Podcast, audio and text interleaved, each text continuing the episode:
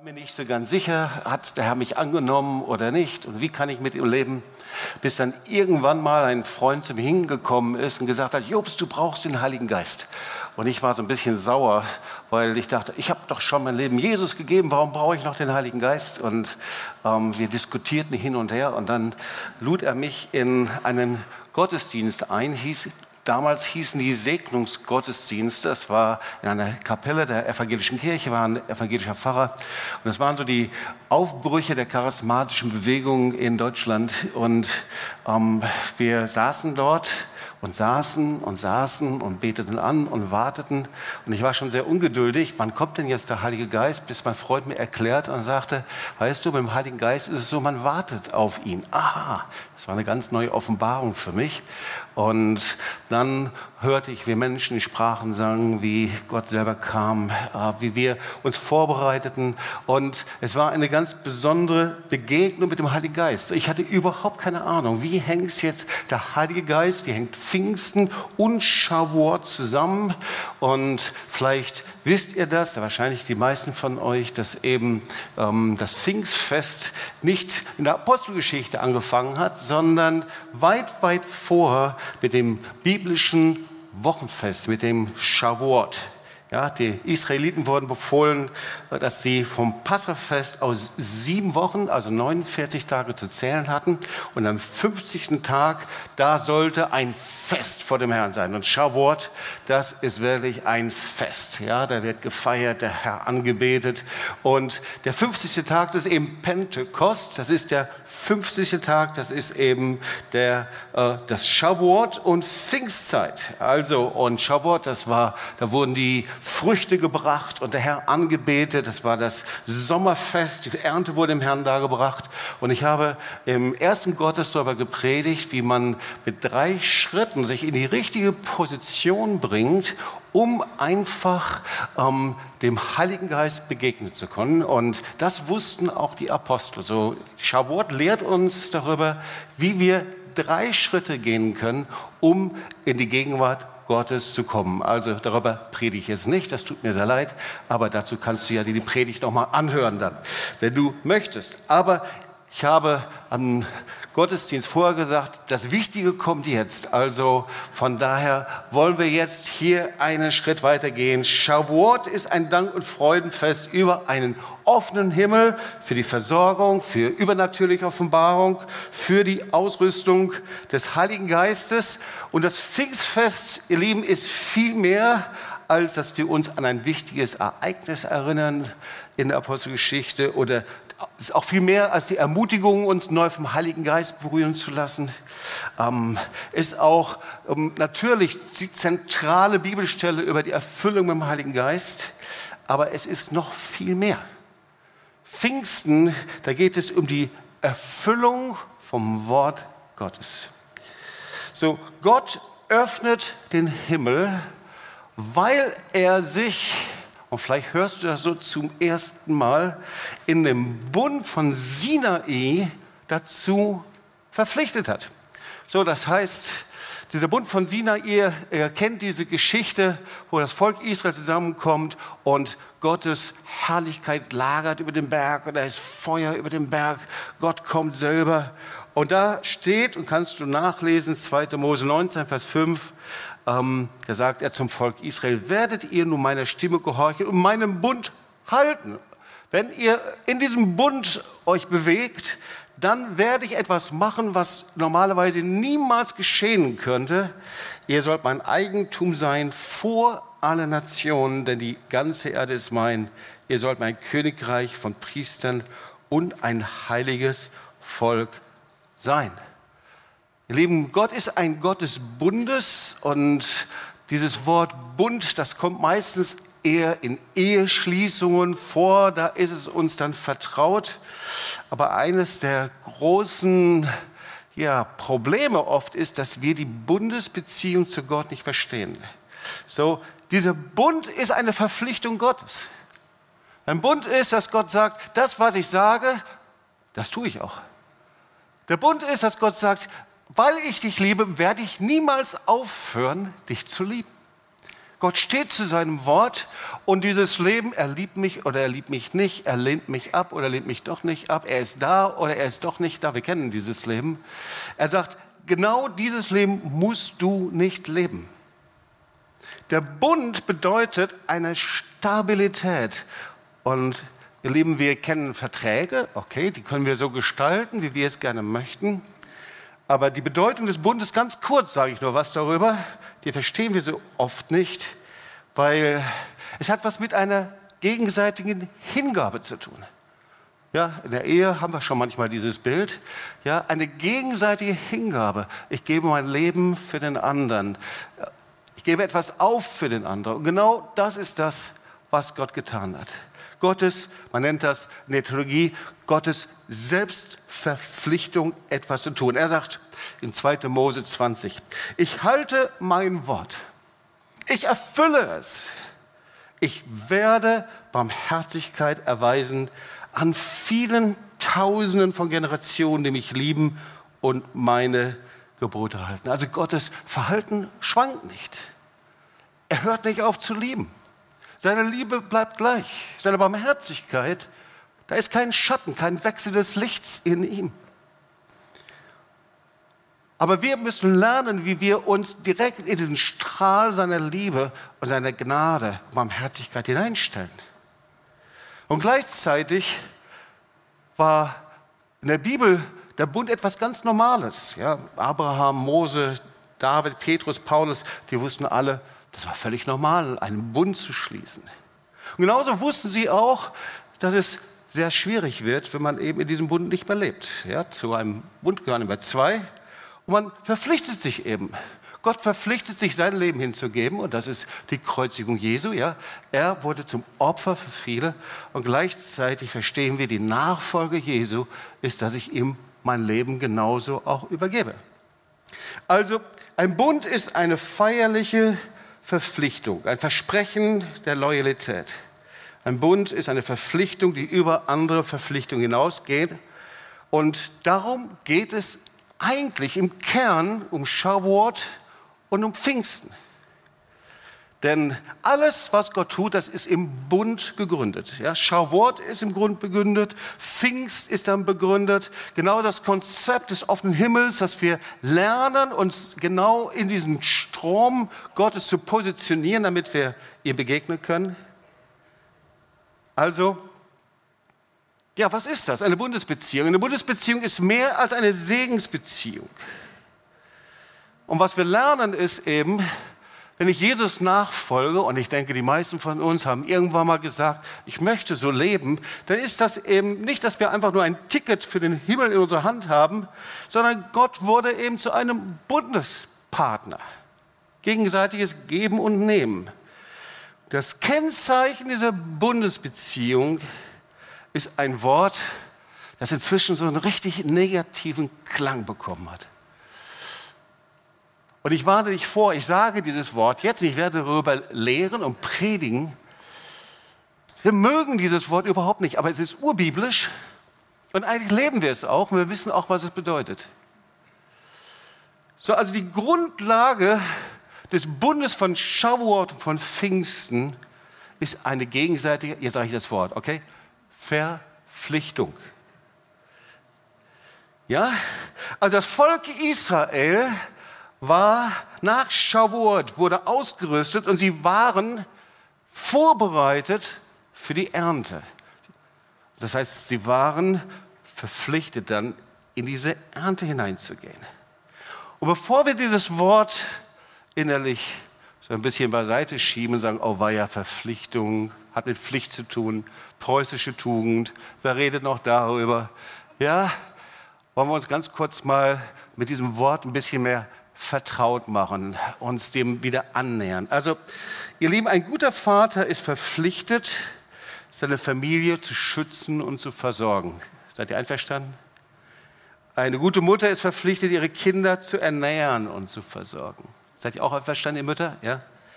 Ein Pilot ist für die Passagiere im Flugzeug verantwortlich und ist verpflichtet dafür zu sorgen, dass sie sicher an den Bestimmungsort kommen. Alle, die mal geflogen sind, seid ihr auch einverstanden mit? Ja? Ein Arzt ist der Gesundheit und dem Wohlergehen seiner Patienten verpflichtet. Alle Ärzte, die hier sind, können da auch ihm zustimmen. Okay. Und ein Pastor und Diener Gottes ist dem Evangelium verpflichtet. Sollte es auf jeden Fall sein so. Ja? Also wir verwenden dieses Wort verpflichtet. Ja, wir kennen es, die Wahrheit verpflichtet zu sein, der Freiheit verpflichtet zu sein. Jetzt hören wir es neu, im ganzen Bereich von Ukraine und dem Vaterland verpflichtet zu sein, Adel verpflichtet. Das ist übrigens ein Spiel, ja? Adel verpflichtet, kennt ihr das? Ja? Das ist sehr schön, kann ich nur empfehlen. Eigentum verpflichtet. Als ich Soldat wurde, da muss ich mich verpflichten. Es gibt Menschen, die fühlen sich zu Dank verpflichtet. Gibt es ja einige? Das ist, das ist auch nicht so schön, wenn jemand sich zu Dank verpflichtet fühlt. Ja? Also schauen wir uns mal die biblische Wortbedeutung an. Und die biblische Wortbedeutung ist Azar. Vielleicht könnt ihr es auf Hebräisch sehen. Und diese Bedeutung heißt fesseln, binden. Ja? Das heißt, durch eine bindende Zusage lege ich mich auf etwas fest. Ich verpflichte mich vielleicht sogar über Eid zu etwas. Ich sage fest zu.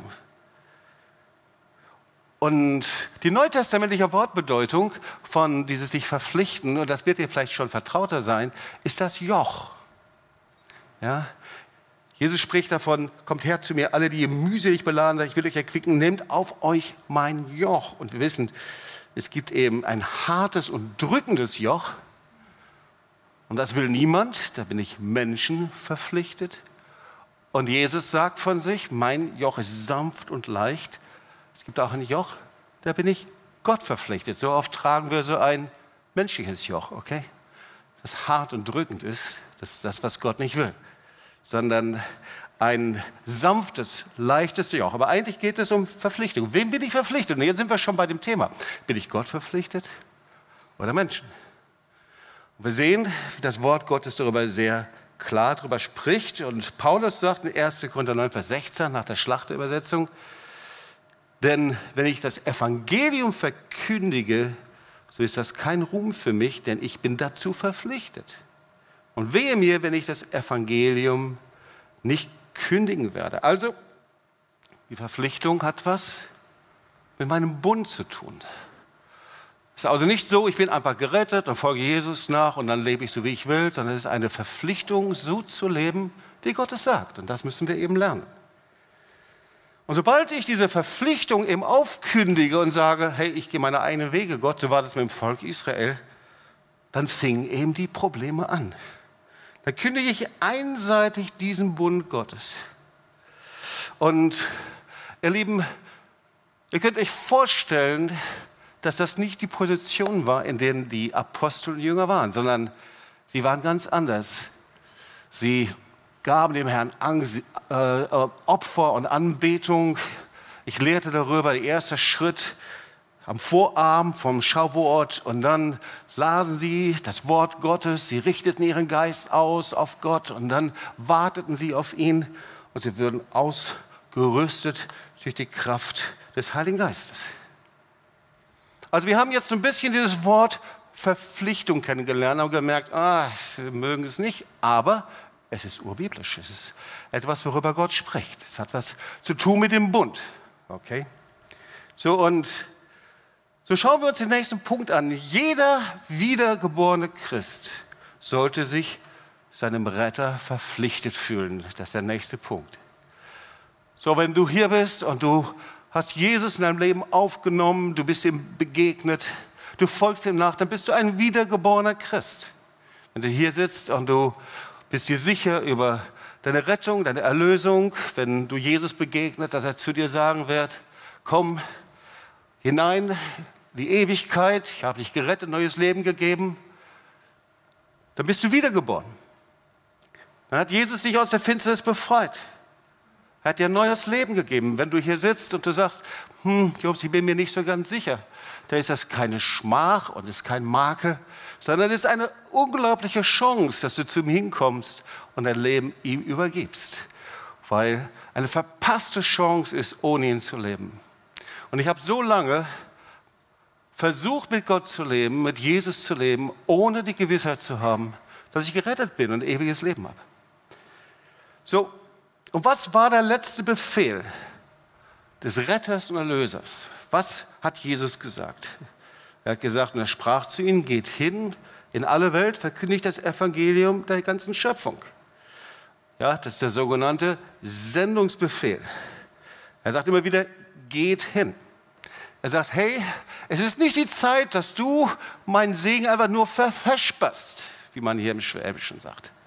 Dass du es einfach nur für dich selber nimmst, sondern du bist gesegnet, gerettet, erlöst, weil ich einen Sinn, ein Ziel habe für dein Leben.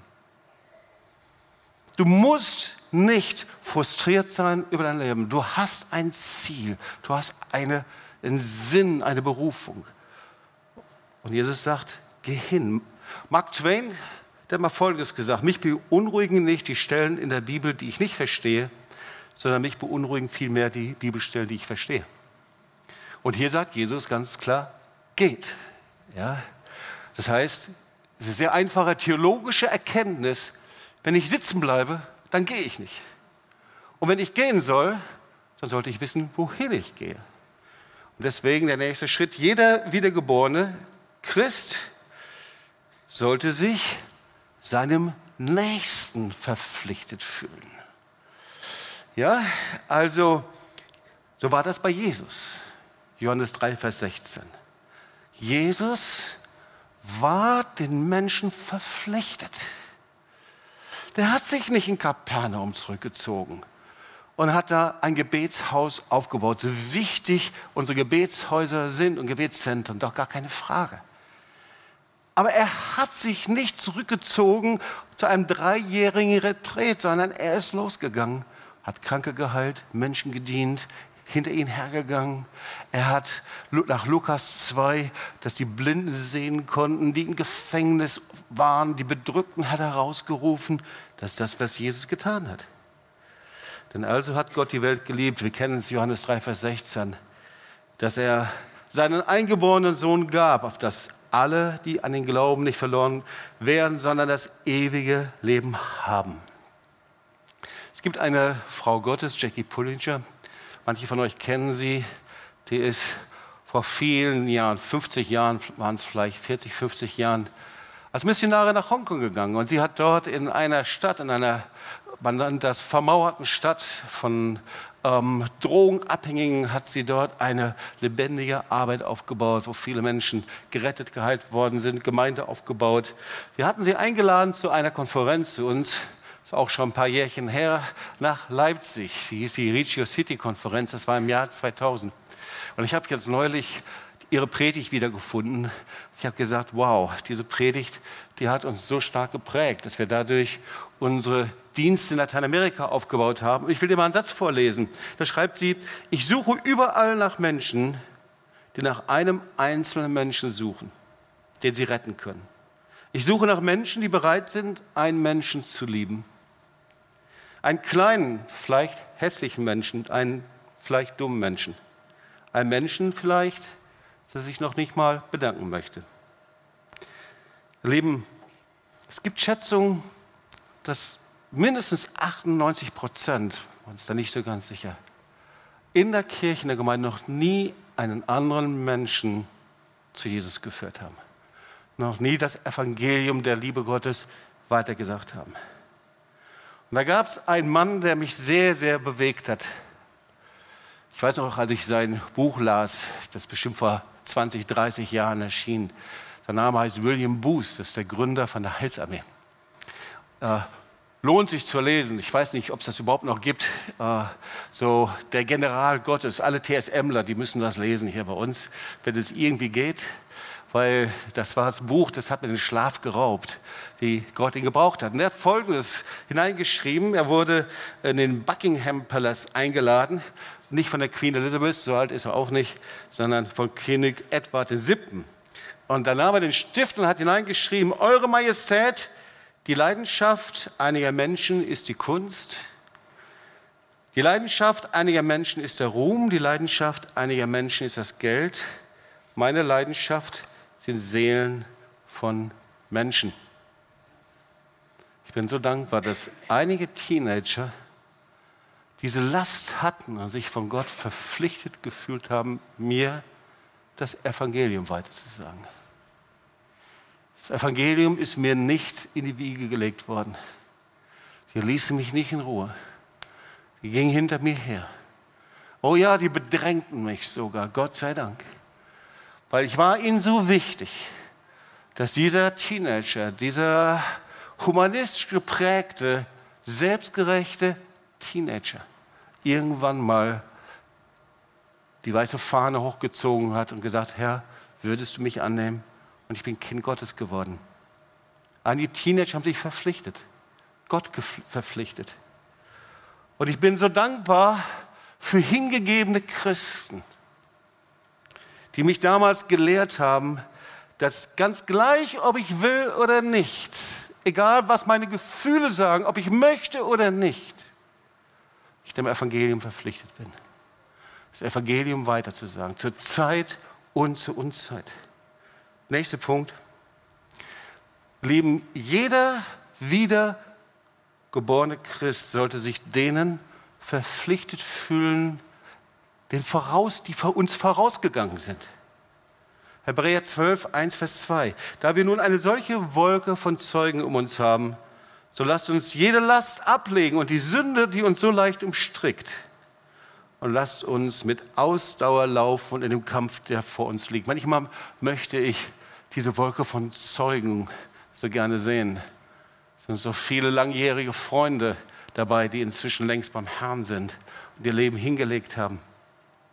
Aber ihr Lieben, wenn wir zurückgehen, diese Wolke von Zeugen, ja, ein Petrus, ein Paulus, die ihr Leben hingegeben haben fürs Evangelium. Dann, wenn wir uns die Bengor-Menschen anschauen, die uns hier auch so lange schon bewegen, ja, ein Bangor, Mike und Lynn McNally sind sehr wahrscheinlich hier mit zugeschaltet. Wir sind so dankbar, dort einen Dienst, einen Gebetsdienst zu haben. Ja, in Bangor im 6. Jahrhundert war ein großes Erweckungszentrum. Von dort aus wurden Missionare nach ganz Europa gebracht, die das Evangelium verkündigt haben. Und wir wissen, dass es 300 Jahre 24 Stunden Gebet gegeben hat. Oder der Erweckungsprediger Jonathan Edward, einer der wichtigsten Prediger der Erweckungsbewegung. Der hat eine Predigt geschrieben, die heute sowas von unpopulär ist, die sowas in jeder Kirche und Gemeinde durchfallen würde und als ein Druckinstrument bezeichnet würde, aber es ist eine der populärsten Erweckungspredigten überhaupt. So, und sie heißt Sünder in den Händen des zornigen Gottes. Und wenn Menschen diese Predigt gehört haben, dann haben sie das Höllenfeuer knistern hören und haben ihre Knie gebeugt und haben zum lebendigen Gott geschrien. So viele, die vorausgegangen sind, ihr Leben hingelegt haben, weil sie sich verpflichtet gefühlt haben, weil Gott seinem Wort verpflichtet ist. Charles, John und Charles Wesley, Erweckungsprediger und Gründer der Methodisten. Zahlreiche Zeugen, die ihr Leben gelassen haben. Und wenn ihr euch zurückerinnert, ich habe immer noch die Bilder vor Augen von der IS und von Menschen, die hingerichtet wurden um das Evangelium willen. Und ich frage mich, was werden wir eigentlich beim Hochzeitsmahl des Lammes einem Märtyrer sagen, dem wir gegenüber sitzen? Hm, oh, es tut mir leid, ich hatte irgendwie andere Prioritäten in meinem Leben. Jeder, sechste Punkt, wiedergeborene Christ ist vom Wort Gottes dazu verpflichtet, die Werke des Teufels zu zerstören. Wir leben nicht nur in einer humanen, eindimensionalen Welt, sondern Jesus hat gesagt, dass er gekommen ist, die Werke des Teufels zu zerstören. Und verpflichtet zu sein, das heißt, Gott hat sich festgelegt und wir leben in einer nicht einseitigen Beziehung, sondern einer doppelseitigen Beziehung. Genauso bin ich auch verpflichtet. Matthäus 10, Vers 1, da, da rief er seine zwölf Jünger zu sich und gab ihnen Vollmacht, über die unreinen Geister sie auszutreiben und jede Krankheit und jedes Gebrechen zu heilen. Er gab ihnen Vollmacht, Autorität. Es war die Kraft des Heiligen Geistes, die Salbung. Es war nicht nur für einige Spezialisten, sondern das ist das, was der Herr für dich und für mich vorbereitet hat.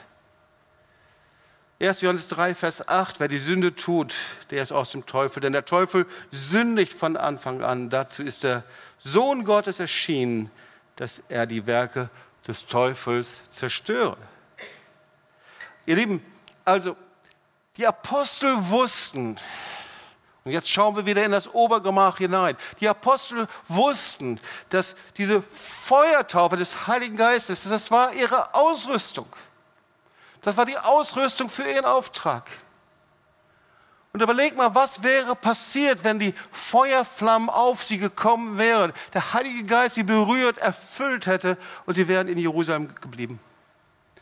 Was wäre, wenn sie gesagt hätten, das ist so herrlich, so schön, so wunderbar, so wie in einem Swimmingpool des Heiligen Geistes, wir genießen das. Aber sie wären ihrem Auftrag, ihrem Retter nicht verpflichtet gewesen. Jesus sagt, geh hin 1. Johannes 2, Vers 6, wer sagt, dass er in ihm bleibt, der ist auch verpflichtet, so zu wandeln, wie jener gewandelt ist. Wusstet ihr das?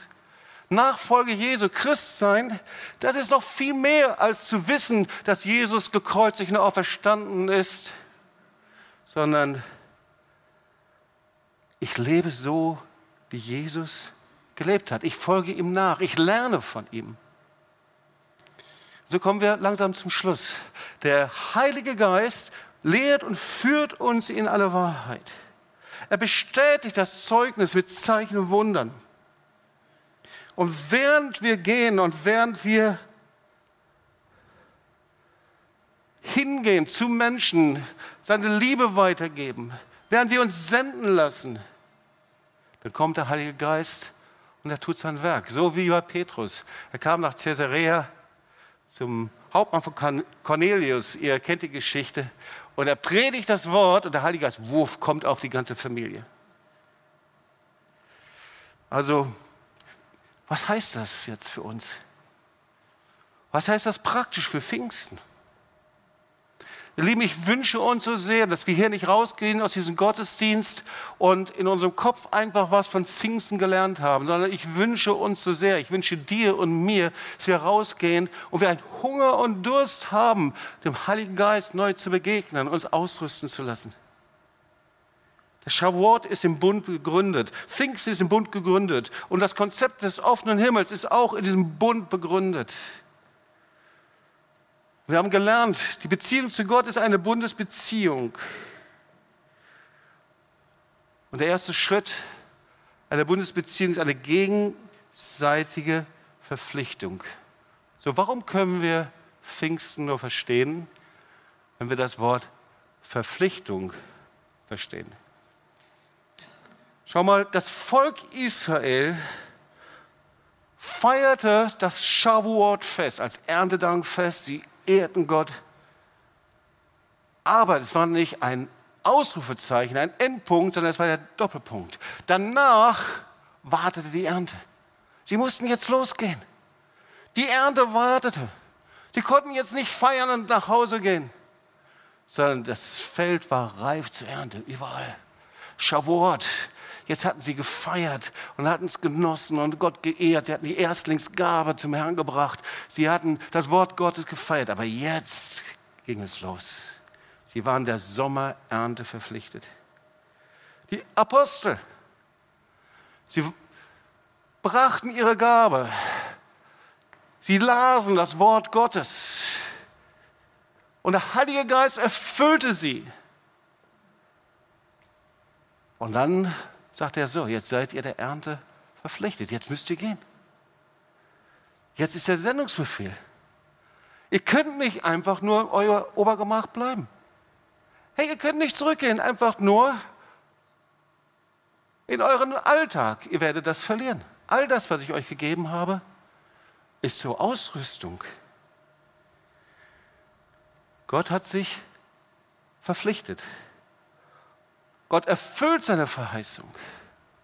Und schau mal, wir lesen das in Joel 3, Vers 1. Und nach diesem wird es geschehen, das ist eine endzeitliche Verheißung, dass ich meinen Geist ausgieße über alles Fleisch. Es wird eine Zeit bekommen, da gieße ich meinen Geist aus. Das lesen wir schon im Propheten Joel.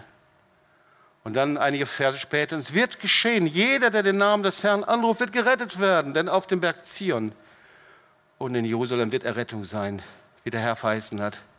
Und Joel 4, Vers 13, einige Verse weiter, hey, die Ernte ist reif, legt die Sichel an, kommt, trete die Kälte.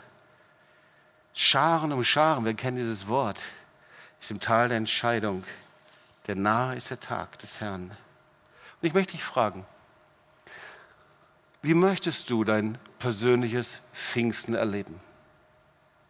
Und vielleicht ist heute ein Zeitpunkt, an dem du vor Gott eine Antwort gibst. Wie möchtest du das? Vielleicht ist es, dass du sagst, Herr, ich möchte dir alleine dienen. Ich möchte dich wieder an die erste Stelle meiner Prioritäten setzen. Vielleicht ist es, dass du sagst, Heiliger Geist, ich möchte dich nicht nur empfangen einfach zur Ausrüstung, als Kraftausrüstung, sondern so wie du es gedacht hast, damit du mich für andere Menschen gebrauchen kannst. Und wir wollen aufstehen und zusammen beten. Ich möchte bitten, dass das Anbetungsteam hier nach vorne kommt.